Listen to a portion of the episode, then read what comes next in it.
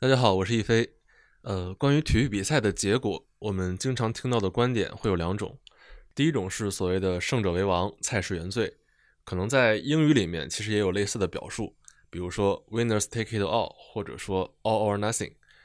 在这种叙事之下，体育比赛通常只有百分之一的赢家和百分之九十九的输家。嗯，我记得连科比也说过一句名言，叫“第二名就是头号输家”。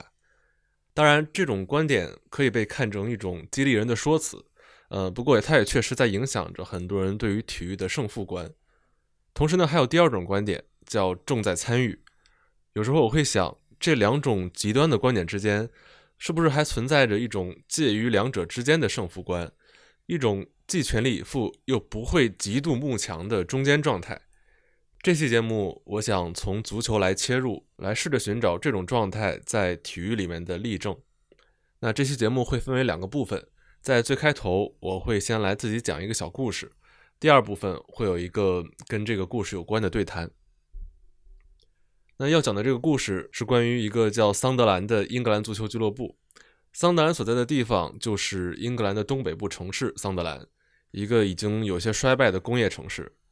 呃，桑德兰俱乐部当然也不是什么豪门，他最近一次拿到英格兰的冠军还是在1973年，整整五十年前，是拿到了英格兰足总杯的冠军。后来在21世纪的大部分时间里，他们的成绩都是徘徊在英超联赛的中下游。到了2017年，球队遭遇了降级，降到了英格兰的第二级别联赛英冠。对于英冠来说，桑德兰它最特殊的地方在于，他们拥有一个4万八千个座位的巨大球场。于是呢，奈飞找上门来，想要拍一个纪录片。当时对于流媒体平台来说，体育纪录片市场还不像现在这么红火。嗯，这几年特别流行的 F1 的极速制胜系列，还有亚马逊拍的孤注一掷系列，呃，包括获得艾美奖的足球教练这种跟足球俱乐部相关的影视剧集都还没有出现。当时奈飞想拍桑德兰，更像是一次试水，找一个球迷基础深厚的俱乐部，然后有历史的工业城市。如果能拍出他们重返英超的这种励志的故事，这件事儿应该还挺有吸引力的。那最重要的是，一个英冠的俱乐部，它的要价、授权费也不会太贵。那么对于桑德兰来说，在奈飞这样的平台上，如果能有一个剧集来专门展示自己，当然也是一个好事情。呃，至少我猜想，在最开始的时候，桑德兰方面应该是把它当成一个宣传片来拍的，想的估计跟之前的体育纪录片都差不太多。于是也就有了这一部。在我心里最无可复制的体育纪录片巅峰之作《Sunderland Till I Die》，中文名叫《我心永随桑德兰》。我觉得体育纪录片最大的魅力之处在于，比赛的结果跟剧情的走向是完全无法预测的。一个为了拍宣传片而生的剧集，最后成了一个难以复制的关于失败的故事。在2017到18赛季英冠联赛的前三轮，桑德兰的表现还算不错。两胜一平，基本上是朝着冲击前两名，然后直接升级重返英超去的。但是呢，从第四轮开始，桑德兰开始输球，之后呢，球队阵容比较单薄的问题也越来越暴露。他们从积分榜前列一路俯冲，朝着倒数三名去了。呃，对了，在这稍微解释一下，就是英冠联赛一共有二十四支球队，每年前两名能直接升级。三到六名通过附加赛决出另外一个升级名额，然后呢，联赛的倒数三名是会降级，降到第三级别英甲联赛。那在赛季开始的时候，桑德兰毫无疑问是升级的大热门，但是呢，几个月之后，他们却是在降级区里挣扎。呃，需要再强调一遍的事儿就是，桑德兰并不是什么无人问津的小球队，他们每场主场比赛的上座人数也是能超过三万，有着几乎是英超级别的开销水平。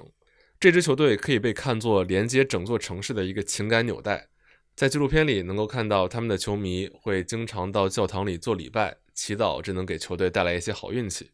那这些球迷里大部分都是像码头工人、出租车司机这样的职业角色，他们每场比赛都会不遗余力地去支持球队，虽然事实上这些人平时都没有太多的积蓄。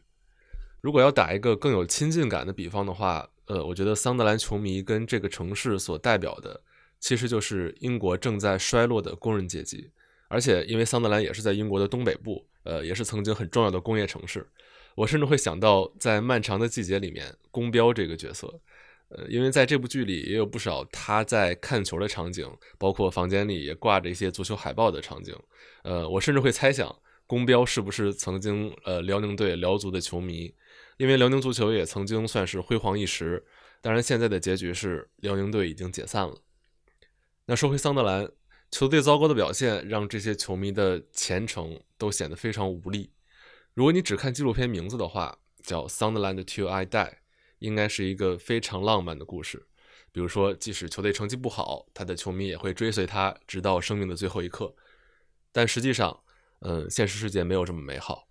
庆祝胜利的感觉有多美妙，他们面对失败的时候就可能有多糟糕。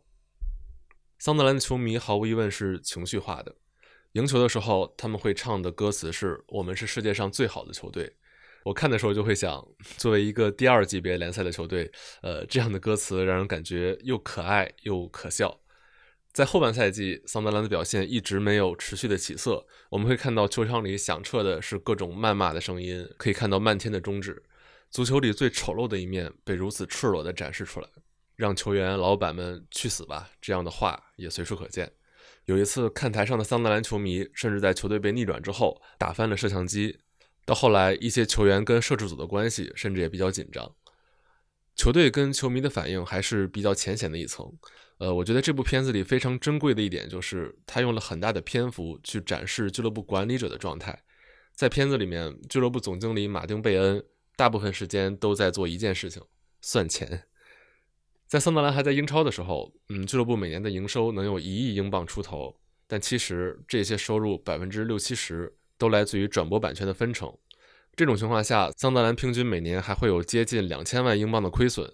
那当他降级到英冠之后，转播分成立刻从九千五百万英镑降到了七百万英镑。虽然得益于英超的一个降落伞政策，呃，降级的球队在头三年平均每年大概还能拿到三千万英镑左右的补助，但是总体来说，桑德兰在英冠的营收跟他在英超时期相比，直接是腰斩的。所以说，这是一个经营状况糟糕、负债累累，而且面临收入锐减的俱乐部。实际上，这一点可能比他成绩差还要致命。首先，俱乐部在转会市场上几乎没有任何预算，而且还要想办法清理高薪球员。最残酷的是，俱乐部的工作人员成本也得减少。而桑德兰俱乐部为这个城市提供的，一方面是凝聚力，另外一方面也是实打实的就业岗位。所以，桑德兰的状况给当地人带来的不只是痛苦，也是失业。在那个赛季的最后，桑德兰排名倒数，降级了。整个故事给人的感觉就是这支俱乐部在跟整个城市里的人一起下坠，毫无希望的下坠。一个本来想拍成宣传片的片子，最后记录下了球队连续两年降级。呃，我觉得是一个职业足球史上都比较罕见的故事。更加讽刺的是，《我心永碎桑德兰》这个纪录片还拍了第二季。讲的是一八到一九赛季，也就是降级后的第一个赛季，他们从第三级别联赛英甲试图重返英冠的故事，但是最后的结局也是失败的。在两个赛季的中间，球队的原老板把球队卖掉了，他不愿意再给这样一个看不到希望的俱乐部花钱。那新老板也同意了奈飞继续来拍纪录片，因为从现实考虑，对于一支英甲球队来说，奈飞给他们的钱已经算是一大笔钱了。在第二季里，新老板一直在努力改善俱乐部的收支结构，让俱乐部在财政上更加的可持续。当然，他也说了，桑德兰不能够在英甲联赛停留三个赛季以上，他们必须尽快升级，离开这个联赛，否则从财政上来看就是致命的。如果说第一季的纪录片整个情感基调是绝望，那第二季就是希望的破灭。桑德兰在最后两轮错过了前两名直接升级的机会，降到了第五名。被迫要打升级附加赛，幸运的是，他们打进了附加赛决赛。数万名桑德兰球迷从英格兰的东北部来到南部的伦敦，来到英国最大的温布利球场，希望现场见证球队升级。结果，在领先一球的情况之下，桑德兰还是被对手逆转了，没有升级成功。两季的纪录片到这儿就结束了。这个拍摄项目在桑德兰本地变得越来越不受支持。我们也可以带入当地球迷的视角去想想。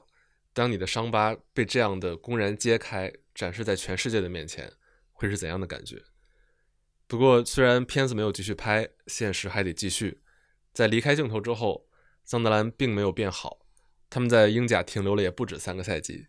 曾经踌躇满志要进行财政改革的新老板，也在球迷的声讨之下，被迫卖掉了大部分的股权。到现在只保留了不到百分之二十的股份，已经丢掉了实际的决策权。但是好在桑德兰也没有一直这样沉沦下去。二零二一到二二赛季，球队终于通过附加赛成功的重返了英冠，并且在二零二二到二三赛季，也就是节目上线时还没有完全结束的这个赛季，桑德兰在最后一轮奇迹般的冲到了英冠第六位，获得了参加升级附加赛的资格。当时我在新闻里看到这个结果的时候，我想全世界所有看过这个纪录片的精神桑德兰球迷。都在期待着一个童话般的结局。当年桑德兰遭遇了两连降，如果这次能够实现两连升，那就是一个太完美的故事了。不过呢，现实没有那么完美，在附加赛的半决赛，桑德兰又被逆转了。所以，对于桑德兰的赛季已经结束，他们依然停留在英冠第二级别。呃，虽然在历史啊、球场规模这些方面，呃，桑德兰现在的成绩依然是低于他的平均水准的。但至少俱乐部的各个方面都在变好。桑德兰的赛季结束之后，呃，我又想起来《我心永随桑德兰》这个纪录片的片头曲，它并没有像其他的体育题材影视剧一样，呃，喜欢用一些激昂亢奋的音乐。这首片头曲是非常舒缓甚至悲伤的，仿佛从一开始就奠定了桑德兰俱乐部的命运的基调。片头曲的最后一句歌词是 “I wish I could make you proud”。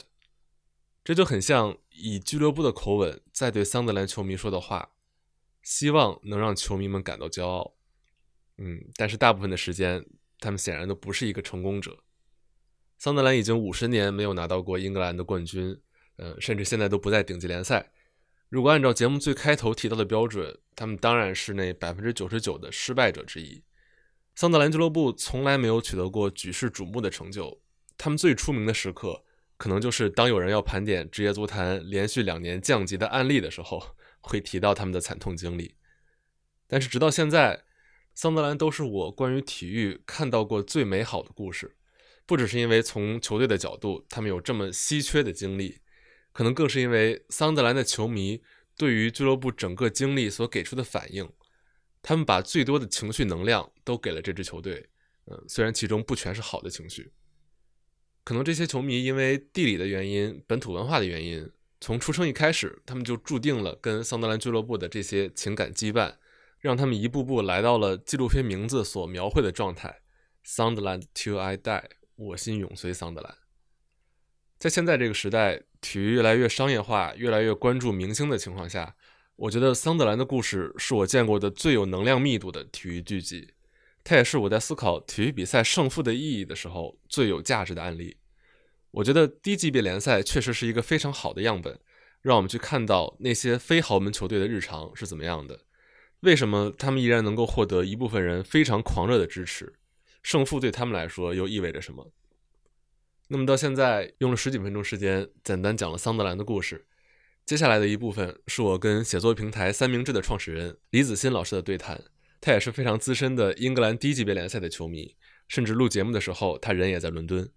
下面我们就聊聊更全景的英格兰低级别联赛生态。要不子欣老师先跟大家打个招呼。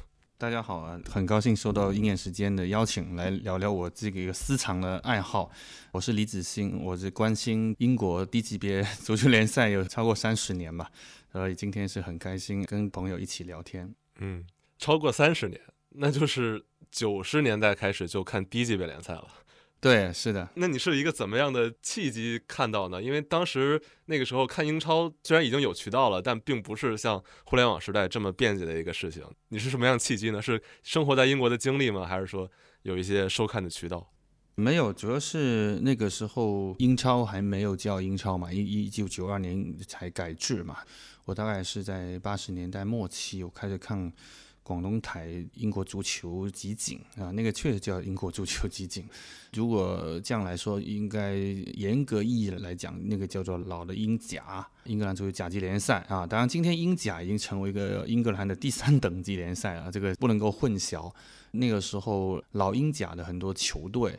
实际上后来有可能就降下去了，比如说今年表现非常好的卢顿，实际上就是在英超的成立的刚好前一年这个赛季，一九九二年五月份降级，后来再也没有回到过英超。现在马上这个月底就要在温布利附加赛去跟考文垂啊，另外一个其实也是非常老牌的，当时一直在看的这个球队争夺一个英超的名额。因为中中间有很多的球队，你想三十年嘛，发生过很多的起起伏伏，所以他们有时候跌到低级别的联赛。我都会保持关注，所以有一次我是大概十年前，嗯，在上海打车，然后跟一个出租车司机聊起来，聊聊利兹联啊，聊那时候利兹联还在英冠吧，还是英甲，他都很激动，当然我也很激动，因为我想没想到在上海还有老的出租车司机，利兹联球迷嘛，他是，对，他还不止关注利兹联，他也是啊，那时候还还会。知道诺丁汉森林啊，这样一些老牌球队，然后我就觉得还蛮知音的感觉，然后他后来都有点舍不得我下车那种感觉，是不是没收你钱？也有了，那人家辛苦嘛，还是得照样收钱。对，对，其实看低级别联赛一直好奇啊，就是像你，包括司机师傅。看低级别联赛的动力在哪儿呢？因为首先从观赏性来说，它很难跟像真正英超或者欧冠或者世界杯球队的竞技水平相比嘛。而且尤其可能在那个时候，包括现在也是，这些低级别联赛的球队，他对中国市场或者海外市场是几乎没有什么主动的探索的，也不会像这些豪门一样主动的去接触中国球迷。就所以给你带来的这个吸引点，或者说你看他的动力在哪儿呢？我想这可能分为两个阶段吧。第一个阶段就像刚刚说的，你原来可能看到的一些球队，他们降入低级别联赛，你自然可能还是会去关注了。比如说用意甲为例啊，原来帕尔马一下子被降到很低级别，或者后来的流浪者被罚，苏超流浪者被降到很低级别，那我相信如果关心他的球迷，一定还是会继续看他 低级别的比赛。这个是我的第一个阶段，一直到了第二个阶段，差不多零九年，我是来到了英国留学啊。那个时候我住在北伦敦，我固然也去看了像阿森纳的比赛啊什么的，但是对我来讲，我觉得，哎，那我们的区吧有什么球队？因为大家都知道伦敦球队非常多，那对于已经过去十几年看了。这些低级别联赛也大概知道有哪些球队了，你做个 search 是很容易的。然后我看到了我们村的球队叫 Barnet 嘛，Barnet 是伦敦北部的一个区，它有什么中文翻译吗？巴内特，巴内，他是当时在第四等级联赛英乙联赛啊，今天他在第五等级了，已经降下去了。第四等级大家知道，其实在英格兰这个还是有不同的，就所谓的九十二家职业俱乐部。这里边其实是划到这个第四等级为止的，第五等级的已经可以认为是一个半职业半业余的联赛了。它的赛制也很不一样了，就什么南北，如果用中文呢，今天有人把它分为叫什么英乙联，所以呃英乙联赛，我认为还算是也也挺正规的呀。我会去看哦，对，还忘说了一个，就类似于大家也经常会知道的一种 FM 玩家的是吧？这种你你用一个小的组队，因为你要很有成就感嘛，往往选一个英乙小球队。然后你把它打上欧冠啊什么的。我那个时候刚来英国之前一两年，确实也玩过这个。所以，我虽然玩的是那种操控型的，不是完全 FM，但是也是可以选一个小球队。我选了像林肯城，选了一个叫托基联啊，都是英乙的球队。后来我到了我的 Barnet 去看的。第一场比赛应该就是他们跟托基联的联赛，然后我看到我托基联指挥过的所有球员，我都真的看到他们的面孔，我觉得这种感觉是很 很奇特。你在一个虚拟的联赛里边，那些球员他确实是名字是真的，嗯，然后你还把他们带上欧冠，当然你没见过他们，OK，好，我到我的球场上见到我曾经云指挥过的球员，我不知道这这种这种点，大家非球迷估计没法 get。很奇妙，但这也不是网友相见，这是关系比网友会更深一层，因为你是操控他们的主教练，很神奇。我还蛮了解他们的位置特点什么的，这种。啊，但当时是对手，对吧？对对，然后因为我们那个 Barnet 是。主场嘛，那他一个门票十磅、十二磅，虽然也不能算很便宜在当时，但是我觉得还行。还有我觉得也很神奇的一个事儿，就同一年呢，南安普顿居然到巴内跟他们打了一场友谊赛。南安普顿是我在英超唯一支持的一个球队。嗯，当然在零九年的时候，南安普顿不在英超，因为他们零五年降级了。但因为我是从九三九四年就喜欢上南安普顿的，然后一直支持到现在。他居然到了 Barnet 给他们打了一场友谊赛。我记得是南安普顿反正出工不出力吧，应该客场一比零赢了。嗯然后所以你我我在 Barnet 这个小球场里边，我就看了这两个很有意思的。比赛就像你说的，很多设施虽然也蛮简陋的，看台一般来说很多的小球队看台只有两面嘛，你知道，有些两边有时候是没，像好像卢顿现在的主场就有这个问题，如果他升上英超，他的座位席位是不够英超标准的，他们现在还不知道。啊，我打个比方，可能像中国球迷能感受到，像越秀山那种吧，因为越秀山是有一面是没有座位的，是这个意思吗？类似，对，因为旁边可能是原来有民房啊什么，它没法扩建。如果你一直在低级别联赛，那么都没问题嘛。如果你升上英超，反而就有问题。所以 Barnett 他的主场也是类似这样子，但是你会碰到很多就是很忠实的球迷。我应该有一位老奶奶，九十三岁，跟我一起坐公车去看。他读的小学就是我当时我儿子读的一个公立小学，对，你想七八十八九十年前，所以他这里就是一个传统。嗯嗯，是不是这种比赛估计可能现场几乎就你一个亚裔人？好像差不多，对的，差不多吧，差不多。我想加一个小插曲，如果不是亚裔的话，有可能会是那种比分播报员，你知道吗？我一个朋友做过这样的一个工作。很多赌球会赌小球队比赛，而原来小球队比赛你在中国你是看不到比分和实际的角球数啊什么的，然后他们会在当地雇一个人去帮忙专门看。现在可能有懂球帝这种，可能可能很小的都还能刷到，但是以前十几年前没有，是有有一个专门派一个人花钱 雇一个人去现场播报了。你能想象有这种工作吗？就这个逻辑是在于打一个时间差，然后能从更快的知道现在最新比分来帮忙下注。对，还有一天他们下注可能还有一些什么角球数啊，一些其他的小的点。那你如果不是这种大比赛，没有电视直播，其实他们是看不到的嘛。所以他要雇一个人去现场。然后我一个华人朋友他就做过这样的事儿，这是一个灰色的盈利链。纯球迷的只有我啊，就，像我类似这种。因为你也在英国留学过嘛，其实你应该蛮了解英国的这边的一个业余文化。其实英国平时嘛，酒吧、足球，然后当然园艺也是他们很重要的一种。对于男生来讲，我觉得足球几乎是一个相对来说似乎看似能够抹平那些什么阶层阶级的这么一个麻醉剂。就是你说皇室也有他支持的球队，平民百姓都有他们支持的球队，特别是 local 的这种概念，我觉得对于英国来讲，local 这概念也蛮重要。因为其实你可以想象。英国就是一个小岛嘛，那小岛上面有很多的小村、小镇，就像我们小时候长大一样，他们社会的变化程度是，我觉得远没有中国那么大嘛。那他说，你想象，如果你在小时候在某个小城市长大，然后那里有一个球队，而且这么多年他一直在，我想无论怎么样，你都会想要去支持他，不管他在哪个级别的联赛。就像这次，应该今年是一个低级别联赛里面很重大事件，就是雷克瑟姆终于升上英乙嘛。整个球场都爆满，就是雷克斯姆是一个第五级别联赛一直没升上来的球队，然后终于升上了一个像现在就是说英语也算是一个职业联赛，因为他之前是有一个纪录片是吧？还有是他的投资人也有美国的这个背景。Welcome to Rexham。还是在奈飞已经播出了。对对，我记得我在 UCL 读书十几年前，我的一个算是班主任吧，一个老师，他是雷克瑟姆的球迷。像我来说，我就觉得足球变成我跟英国人没话找话很好的一个 话题啊，因为我太熟悉了，就人家聊你你都能知道，至少场面上对付得过去。然后如果是级别更高的球队，那可聊的话题就多了。对。嗯，对，这确实是一个在英国跟当地人聊天的一个非常好的谈资。一开始除了问你来自哪儿，然后中国啊，中国说北京、上海，聊完之后没有话题进入了啊，你这是哪个队？然后我对你们的球队都很了解。对对对对，如果我给他叫概念的话，是这个 local 的球队，就是本土球队，而不是国际球队这个概念，对吧？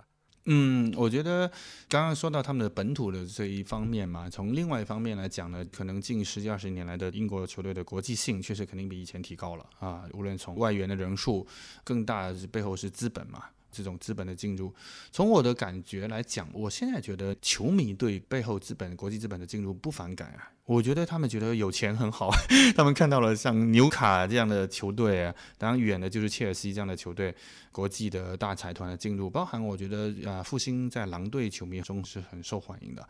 当然那些如果说经营的。不太稳定，比如说也有一些中资球队，其实经营了一些球队一两年之后，那就退出了或怎么样，那那种是稍微大家印象可能就一般。对。但是对于如果真正能好好的做事儿的财团，不管你来自哪里，我觉得大家都挺欢迎。毕竟自己的球队成绩好了，球场啊各方面设施都好了，那大家都还是欢迎的。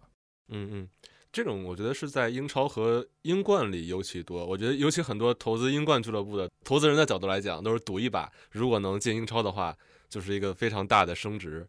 但是不是对英冠以下的更低级别这种国外投资者的还是少一些吧？其实不会啊，你像刚刚雷克斯姆就是一个例子啊。对，他们是从拍纪录片的角度切入的，可能更特殊一些。对对，如果我没记错的话，今年马上现在在跟那个谢周三争夺英冠的升级名额的巴恩斯利是一个港资。已经有好些年了啊，因为巴恩斯利原来也是一个老牌球队嘛，应该也在顶级联赛待过的，就类似这种下边的，我觉得还是有啊，包含你像桑德兰在英甲的时候。不是也都是那个意大利人，那个意大利人还在上海做过生意，然后才赚了钱才去，是吗？对啊，那个纪录片里边拍拍到他的，里边访谈有说他在上海做做过生意，然后赚了一些钱啊什么的，投资了桑德兰这样子。那个时候桑德兰在英甲嘛，那你想桑德兰的这种体量的球队，这种历史的球队，以及他主场光明球场那么大，其实如果他降到英甲，我觉得是一个。不错的入手点的，如果有钱的话，像狼队在英冠，因为在复兴入手的时候是成绩也比较中游，呃，一一直比较中游，那时候应该三千万英镑的这个价格买到，那现在可能翻了十倍吧，我觉得。嗯，有的。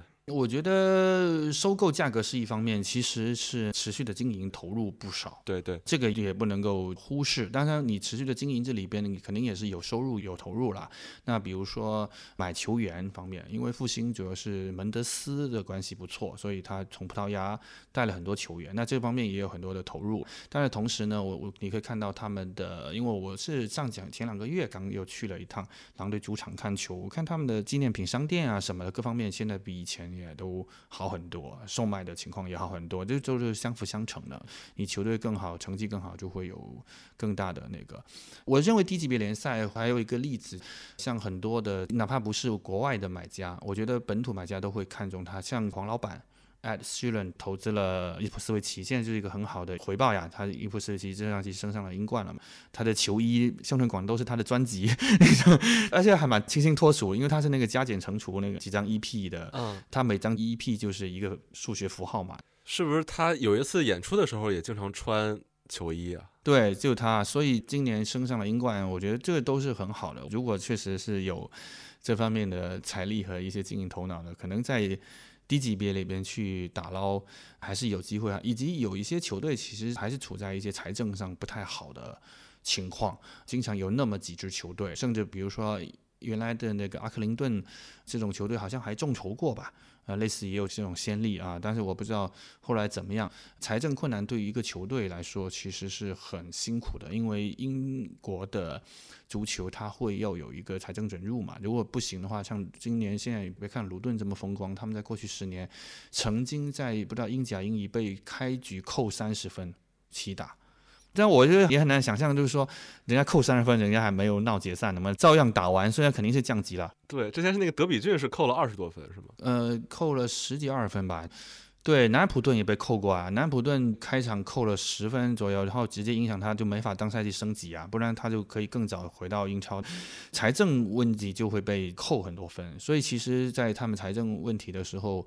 可能会有人又介入吧，比如现在维冈竞技啊，曾经也是一个英超球队，现在也是在被扣分的边缘了。这赛季最大的就原来中资买过的就是雷丁，我不知道现在的雷丁可能不是中资了，因为这赛季就被扣了六分，扣了这六分呢，直接就降级了，不然他们不会降级的，降到英甲了现在。对，这也是我觉得很需要提的，就是现实的一点。如果大家不了解的话，可能会觉得球迷支持这些非冠军球队、比较低级别联赛的球队是一件非常有情怀、很感人、支持本地的事情。但这些俱乐部也是会面临很多实际上财政上的困难，因为他的收入会跟豪门没法比嘛。尤其是当升降级出现的时候，当他降级的时候，他的预算会需要砍掉很多很多，也是经常会面临的财政问题。所以我觉得低级别的球队他们生存在。竞技之外面临的这种困难还是挺多的。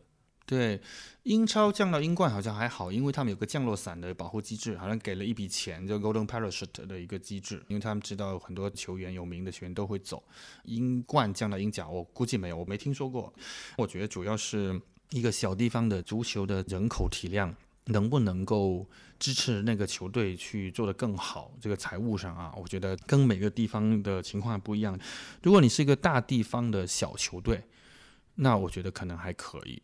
其实也未必。英国的地理其实很好玩，这个要每个球队每个分析。打个比方说，利兹它是一个西约克进的球队，但是我去了约克，我发现有很蛮多约克人会支持利兹，当然也有人支持纽卡，因为整个的约克是没有一个好的职业球队。你想约克城是没有一个球队的，所以我在约克城，我看到穿纽卡球衣的人也有，穿利兹球衣的人也有，因为他们往北就是纽卡，然后往西就是约克。啊，不就是利兹？嗯嗯，有些时候呢，他能够跨越他的行政区域去影响一些其他地区的球迷，那可能这个球队它的运营就会更好一点，不会只是限制于你那个小地区。对，说到降级这个事儿，因为你支持南普顿嘛，南普顿也经历过降级，就是你有现场感受过南普顿或者说其他球队经历降级的时候，俱乐部做出哪些调整，或者球迷之间的这种氛围嘛？就是他们如何看待失败之后？球队或者说这个社区 community 需要经历的这些变化，怎么应对的？我确实没有在一些降级的 moment 去过，但是我经历过南普顿保级的氛围。我是一九年。因为南安普顿年年保级，年年保，年年都成功嘛。之前对吧？我在一九年，呃三月去看了他蛮蛮关键的比赛，因为三月一般来说是赛季的末期嘛，就是打热刺，但是那天呢他赢了呀，所以他那个赛季能保级。原先也是沃德普劳斯进了一个职业任意球，在比赛的快结束的时候，所以他们二比一赢了。那个时候我记得去球场都蛮堵的。司机就说啊，每个比赛日都会这样。当然，对于他们来讲，比赛日还是能够贡献当地的经济嘛，对他们的生意啊什么都还是好了。所以保级的氛围还是非常热烈的。当然，南普顿今年这个赛季后边都这么多的垃圾比赛，我不知道到现场的球迷看最后的英超的几场比赛是什么样的心情。我从电视上看，好像确实人数也少了一点，但是绝对的数量还是不算太少的。因为其实对于很多经常升降的球队来说，有的时候保级战对他们来说跟争冠战一样，是赛季最重要的比赛。对，就像我上次说的，我在酒吧碰到一对这个埃弗顿的兄弟，因为埃弗顿没降过级啊，截止播出的时候应该没降过。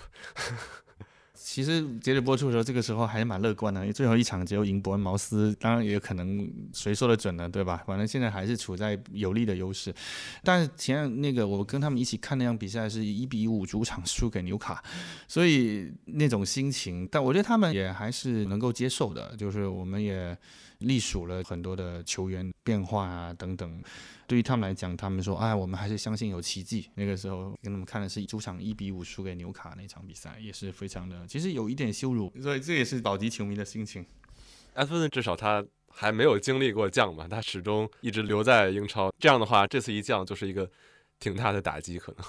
我觉得这是一个挺大的差别，就是如果在中国出现很多中超球队降级的话，很常见的一个结果就是投资人就不玩了，因为跟他当时买球队的时候广告价值是一个很大的差别嘛，他没有这个耐心等到他再升回来。但是在英英格兰联赛，尤其是四个职业级别联赛，这种升降级是经常出现的，但是他们对于球队的支持或者说持续性是可以一直延续下去。你觉得区别在哪儿呢？我觉得主要还是就足球文化对生活的进入程度吧。在国内现在还稍微形成这种氛围，也就申花、国安啊这些吧。就是说，当一个城市的球队能够存在大多数市民的共同记忆，你的日常生活又能还跟它产生一点连接。那这样的球队，既然他们降级，其实也会有投资人的更迭的，但是还会有新的投资人。愿意来投资，说啊，我觉得那可能可以试一试。你说如果比中超来讲，那中超做的很不够的地方，我是认为就是跟球迷的日常生活的结合度还不够。啊。我现在去买一个什么申花或者什么国安的纪念品。太少了吧，我都不知道去哪买。首先，呃，是不是去他那个球场就能买？第二，开发的品类太少吧？你看这边的所有品类，我从什么抱枕、钥匙扣到。所有的东西太多了，商品得大几百样、上千样。我生活中像我现在有一个钥匙，就是那个有狼队的，因为让狼队送给我。那你看我每天都用了它狼队，虽然我不能算太狼队球迷啊，我那我是也蛮喜欢我很多一些朋友在经营狼队这件这个努力啊，我就每天都能看到狼队，对吧？就是这种文化的，国内我真的不知道为什么不做哎。我是多特球迷，多特蒙德跟上海市公交联名了一个上海公交卡。我手里有一个，那太好了，太好了。这这个很神奇，他竟然跟中国的一个城市搞的这种联名。是啊，是啊。那你想，我们自己的球队申花干嘛不能去搞很多的这种东西呢？还是不知道这个开发上，我觉得这个东西并不只是一个商业收益的问题，真的是构成了你刚刚说的这种传统的传承。但是我们因为啊，这个当然说起来就是你看中信冠名的变化啦，或者其他的什么，就你会感觉一个球队都换了。你像广州的球队，那你说他某个队还是广州队吗？还是说甚至是恒大以前的老广州队吗？就是他这个传承，他没法太接得上，整套人马都换了，那大家对他的认同度就没有那么的那个了。嗯，对，所以一开始在聊之前嘛，我也在想，就是今天整个我想谈的主题就是。原来我们觉得支持一个球队最大的理由是他能赢，他是冠军，他很强，这是所谓大家说的慕强心态。那除了这个之外，我感觉可能第二支撑人们去看比赛或者支持一个俱乐部的原因就是本土情节，就跟你的城市是否有联系。所以我觉得这可能是除了那些豪门之外，这些更低级别的球队来支撑他们生命力的一个原因，就是跟本土、跟城市的联系。那可能我们一直欠缺的就是这一块。对，我觉得这个很重要。当然，可能还有一个点，我认为其实，在小球队里边，他们也有他们的胜负心。对于小球队，他每一年能够升上一级啊，或者保级成功啊，我觉得其实都是那个城市的一个大事儿。所以，我们说到的，好像在我们中国，因为我们只关注到英超嘛，那我们就觉得啊，我们谈英超的冠军或保级，那这个才是真正的趋势。其实，它放到每一个级别。我觉得都是一样的，甚至可能会到他们的自己的小地方的小区，因为英英国的业余足球可能会到八九级里边去了嘛，那他们可能都是类似这样的一个心态，所以我觉得这种健康的胜负心其实也是很正常的。比如说今年的剑桥联队，剑桥有一个英甲球队，在最后一轮保级。而且是在其实是命运不掌握在手里的情况下，在另外两场比赛都是无欲无求的球队帮他们阻击了保级对手，然后他们顺利保级了，他们觉得很疯狂啊！就这边的传统，就他们都闯入球场了，我也不知道这个是是不是允许这么做，反正他们都闯入球场去跟每个球员庆祝。像这次曼城，因为球迷闯入球场，是不是还要被罚款？好像说，但我不知道为什么英超会被罚款，但是小球队他们都好像惯例，就是一旦成功或者保级，这个什么，他们都会。会闯入球场，对我想他们也是有这种胜负心在的。那我觉得认为这个还是一个蛮淳朴的胜负心的。嗯，对，这就是我一直不太认同的。大家经常说的一个论调：体育里只有百分之一是赢家，百分之九十九都是输家。什么体育的故事都是充满遗憾、充满残酷的。其实也分项目吧，你像田径可能就冠军一个嘛，非冠军可能就不是那一个赢家。但是比如说这种对抗性项目，足球、篮球，那其实就是。一半赢家，一半输家的，我觉得输和赢都是非常正常的一件事情。尤其在英国这种氛围里，大家对于赢和输的看待，我觉得是跟我们国家传统上对金牌的追求这种产生的结果会不太一样。对，它就是生活的一部分。哪怕像我现在作为三十年的南安普顿球迷，看到他们又一次降级了，我觉得也很正常，因为我们经历过零五到一二年南安普顿降到英冠，再降到英甲。又升回来的过程，其实就是像人生一样的嘛，都有一些低谷，然后他就在低谷，关注他们，你就会继续的关注，然后有一天他又升回来，其实你就都看得很平常。他在高光时候你就 enjoy，他在低谷你也是关注一下，然后你也不知道这次南普顿降下去之后又过几年才能回来。当然你自己的人生会有一些变化嘛，你自己有可能说哇，一个球队跌下去可能二三十年。你就看不到他在顶级联赛了。英国很多球迷就是这样子的。你看，刚之前说卢顿一下去就三十年了，考文垂下去也二十二年了，他们的城市就没法看到比赛。但是我觉得这个是生活的一部分。你的生命刚好相逢在这个球队很高光时刻，比如说我去阿斯顿维拉会看到的话他们还写着八一年他们得了什么欧冠啊 什么的，那对你来说你肯定很遥远，但是肯定有一些老球迷，他们当时恭逢其时，他们可能就在那个，他们当然看到后来阿斯顿维拉还曾经降到英冠去嘛。我觉得这个就是足球的生命跟你自己生命的交织，但这个交织呢，它很有趣，有时候可能是你的壮年、你的高峰，但这个球队刚好是一个低谷，也有可能是。是你的不如意时候，那有可能这个球队也刚好很好。就是我觉得互相的，它就造成了你们很多的相逢，也是一个很好的陪伴。那你觉得最近这几年互联网或者说媒体的变化，会对这种传统一种弱化吗？比如现在的年轻人会更关注网络空间多过身边的实体空间。就假如说对于英国的年轻人来讲，他们可能在网上看到更多的也是这几家豪门，那会不会对于他们身边的这些社区球队的关注也会比上一代人少了一些？就我的一个猜想啊。哦，我觉得可能不会。呃，这边就是像刚刚说的，周末没什么事儿干呀，就是所以 一个成家的上了年纪的人，他一般会带小孩去看。其实他们的很多球场也会设有 family zone 嘛，所以带小孩去看，我觉得不是说被带去看的小孩以后一定会成为这个队的球迷啊，但是他多多少少他对足球是不陌生的，因为咱们在国内还是会存在着。很大的对足球很陌生或者排斥的人口嘛，但是我觉得 这边不太会，他们大概知道足球是这么回事儿，也乐意支持一个球队，未必成为那个球迷，但是他从小有这么一个熏陶，有可能他十几岁、二十岁以后他不太看了，但是谈起这个队，他还是会。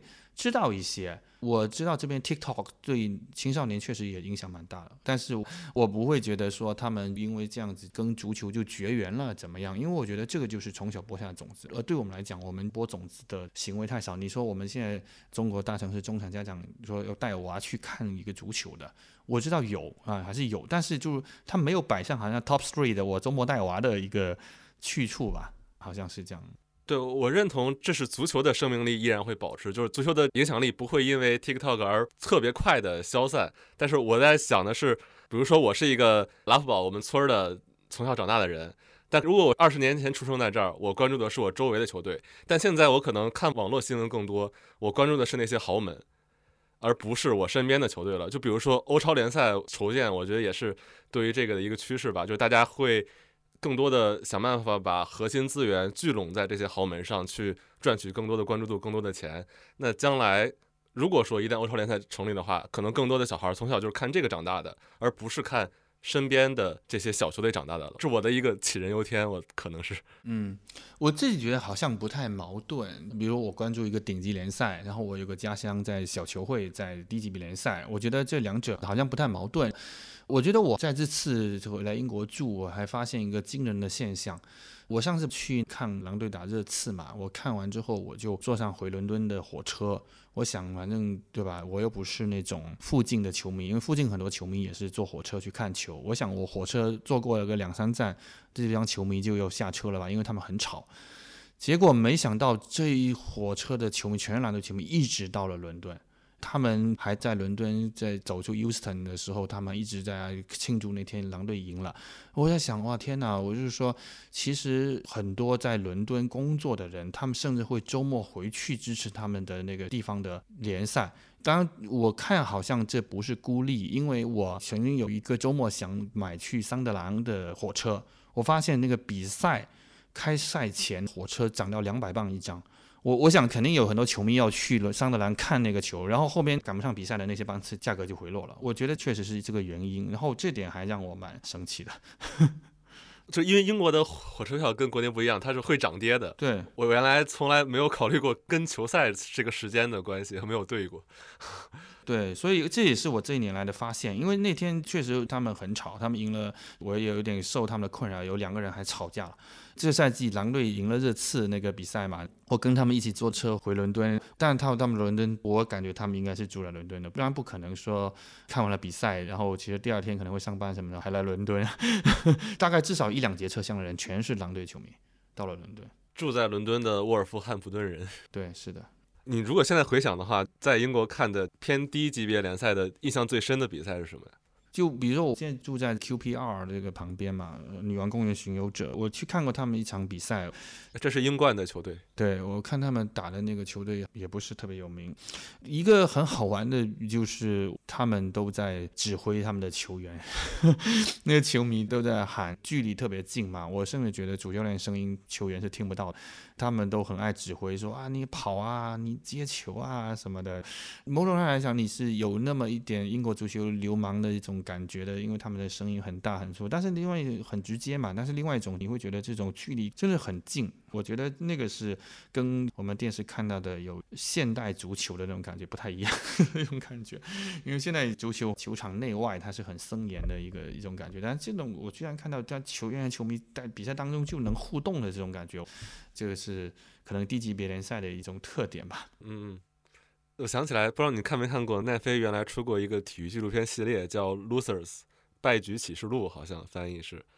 它是讲的体育界的跟我这期主题相关，就是非赢家的叙事。其中有一个是英格兰第五还是第六级别的一个小球队，他们有一年保级的关键战，因为主场球迷跟现场安保起了冲突，现场安保派出了警犬，然后一个球员去场边捡球的时候，正好被警犬咬了大腿一口，导致他受伤，导致比赛的补时非常非常长，结果就在补时的最后一刻。这个队进球了，然后保级成功还是升级成功，忘了。嗯，对，就是因为现场球迷跟场地的距离特别近，然后导致警犬夹在中间，本来想控制球迷的，结果警犬咬了球员，最后警犬帮助这支队保级成功，一个非常神奇的故事。其实我太太就会有一点不太理解，因为她就说：“哎，你们这个跟看罗马角斗士差不多，圈养了一些斗士嘛，然后我给你们提供这种娱乐。”我在想，他这种感觉也可能也没错，也是一个很商业的事情，让我觉得我生活中需要这些文化上的一些共鸣。他有时候跟历史有关，包括我现在呃坐火车，我路过。各个英国的地方，我都看到那些站名。哦，这里有个球队，比如说我前两天去了 Peterborough，然后去了 Doncaster，这种都是小球队。Peterborough 就是刚刚就史诗性的输给了谢周三的一个球队，就是在第一回合四比零领先情况下，第二回合居然被谢周三还翻盘了的一个球队。我就前两天就刚经过，对我来说，我还蛮喜欢这种它渗透在我生活中的点滴的。嗯，对，说到刚才氛围，那因为你肯定也看英超嘛，去现场。会感觉真的差别很大吗？像你刚才说的，比如说低级别联赛，球迷会喊得特别大声，离得特别近，跟操控比赛一样。但是不是这些像豪门的比赛，这种外国球迷会特别多，打卡的氛围会更浓一些？我印象中应该是这样的。我觉得在伦敦的这些球队，或者可能包括曼联、曼城的球队，肯定当然是了，外国球迷会很多。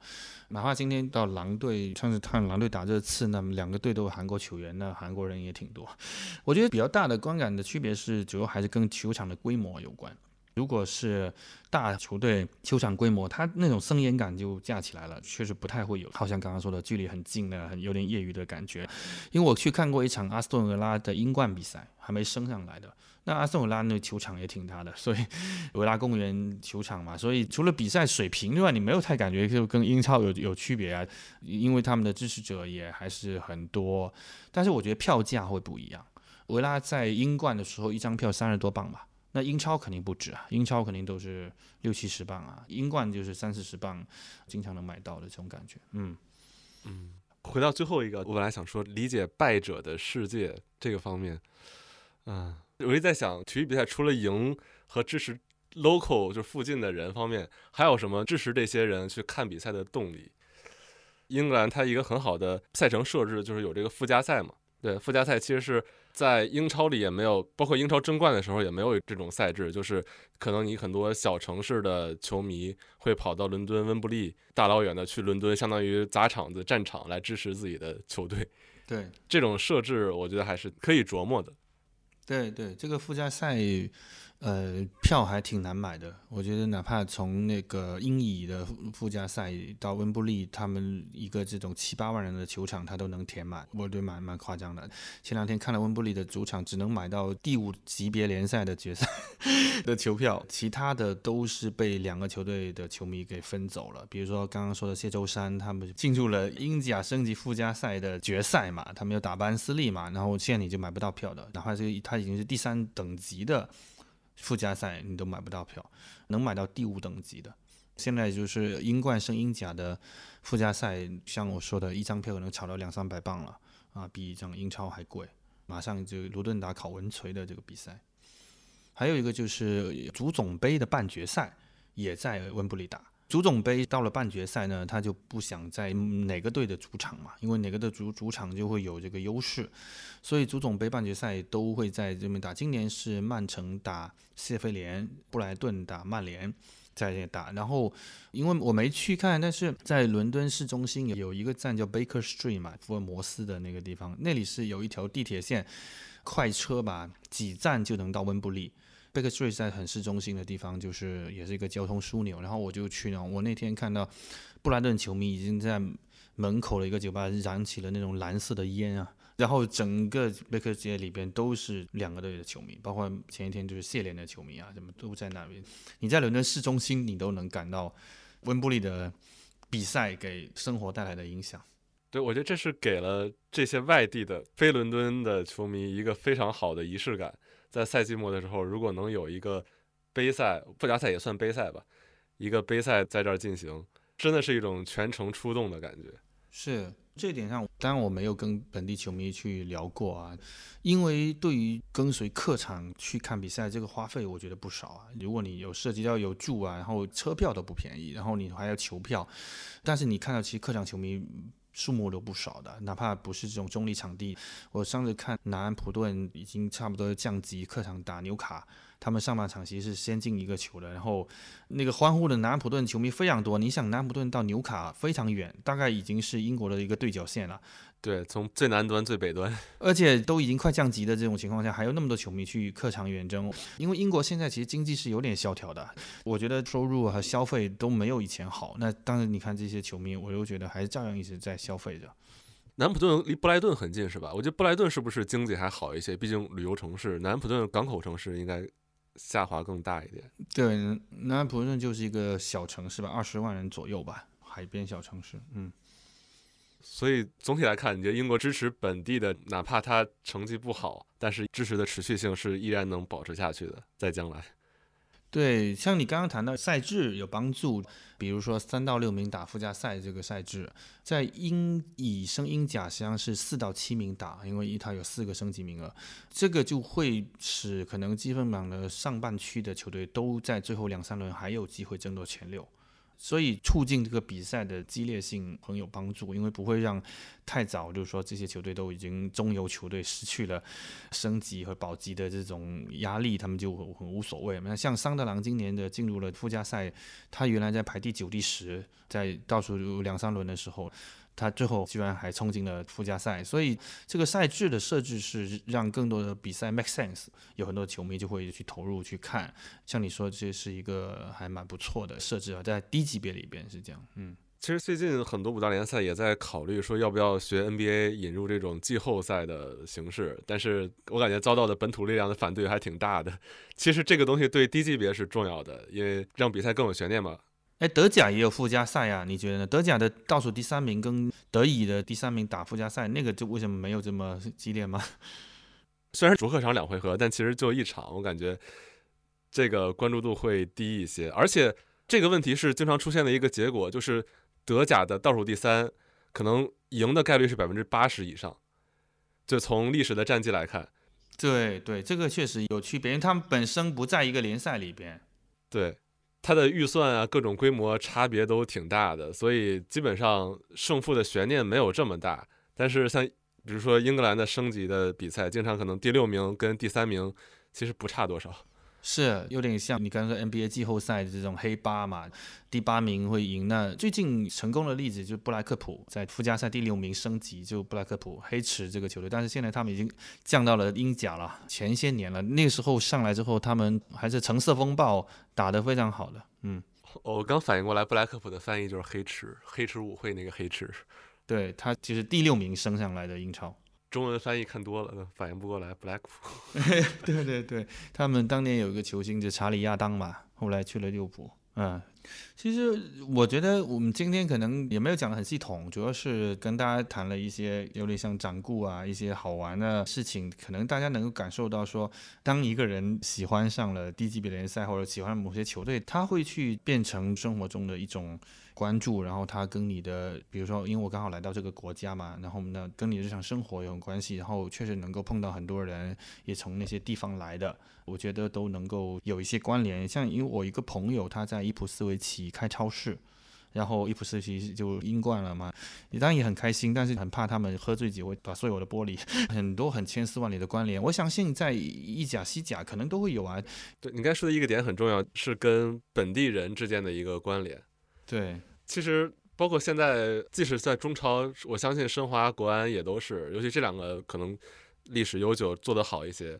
在北京，你能见到北京人最密集的地方就是工体，我感觉北京口音最密集的地方。其实这是个好事儿，我觉得，就是如果我们的联赛能够比较稳定，不是说改的面目全非，那当然这种传统感就会被破坏。就是说，如果比较稳定，然后哪怕某一天谁降级了，我觉得大家知道有一个能够让它升回来的一个机制。而不是说，哎，打了打那球队都没了，那可能感觉就不是个味儿。如果是你看这边的一百多年，九十二个职业队，再加上一些很多业余队，这个赛制它是稳定的，也基本上没有出过篓子。虽然它有大的改革，比如说变后来的英超，还有我不知道三分制是什么时候开始的，因为英国是比别人还早实施三分制的。在意甲对吧？全世界没有实施三分制的时候，英国已经实施三分制了。那个时候我就大概八九九零年的时候就在看他们，觉得蛮好玩的。这是一个他们有鼓励进攻的，他们的一个独特的创新。但是更早，我相信肯定也是两分制。但是他们中间比全世界其他部分实施三分制，它也有创新，但是它相对整个联赛体系是完整的。所以你你会知道，说我掉下去我还能看，我还能打，甚至我被罚了几十分，我还。我还照样打，我还照样玩，我觉得这个还是蛮有趣的。如果真正喜欢足球人，就是说你到了这个国家，确实会想要通过一些文化去了解，因为你还能看到很多书啊，这边很多相对有一点成名的球星啊或者教练都有传记啊。最近马丁奥尼尔的传记出来了，我觉得连中国球迷可能都会忘记这个主教练了，原来在阿斯顿维拉教过的。然后像。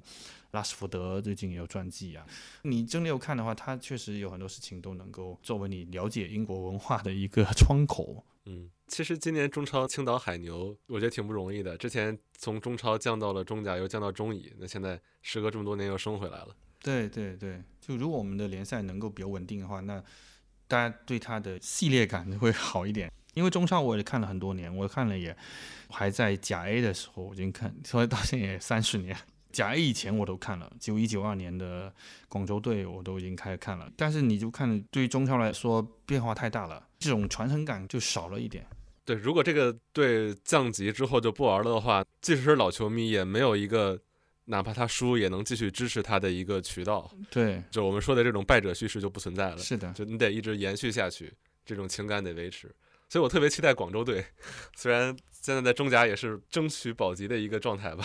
对，就是一下子又变得，嗯，所以你想看球，如果看到了几十年的话，就确实，它跟人生的很多东西还蛮接近的，还蛮好玩的。对，所以我有时候还是会去各个小球队，哪怕买一个小的纪念品啊，小的什么，我觉得就是一种文化上的小收集。甚至像什么伯明翰城队，我也买过一点小的，就到了那里，我可能就去逛逛看看，也是一个窗口。其他其实看英冠比较多。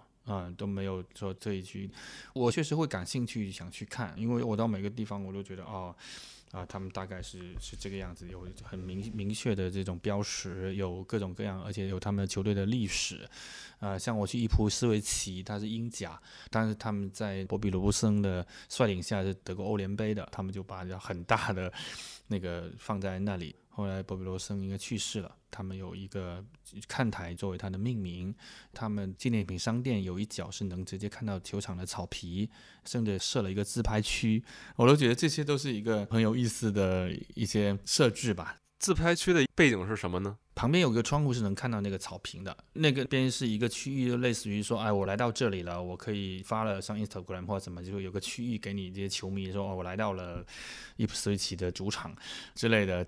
呃，因为纪念品商店它是，嗯，我明白，embed 在球场的一角，所以我基本每到一个地方，如果当地有球队，我至少都会去看一下球场，或者说去一下那个纪念品商店，买点便宜的东西或者什么。像我刚刚去了诺维奇的主场，那诺维奇一直以来。就是从九十年代看到那只黄色的鸟，我觉得这个 logo 特别 好玩。我觉得这个黄色的鸟是作为刚刚说的商务开发去设计也很有，然后我就买了它上双袜子，前面都是这种黄金 绿那种鸟啊什么的，穿起来也蛮打眼的。蛮好玩的，我就觉得啊，因为确实每个球队的 logo 很不一样。那我觉得像诺维奇这个黄色的鸟，我觉得它作为一个设计里边可以很灵动，它确实也做了很多的纪念品设计。那我去到那里，也不是赶不上他们主场比赛，那我至少真的会去感受一下哦，他们就在这个地方踢球，它周边环境大概是怎么样子的，大家能想象他们球迷周末去看球是怎么，这个球场离市区是远不远啊？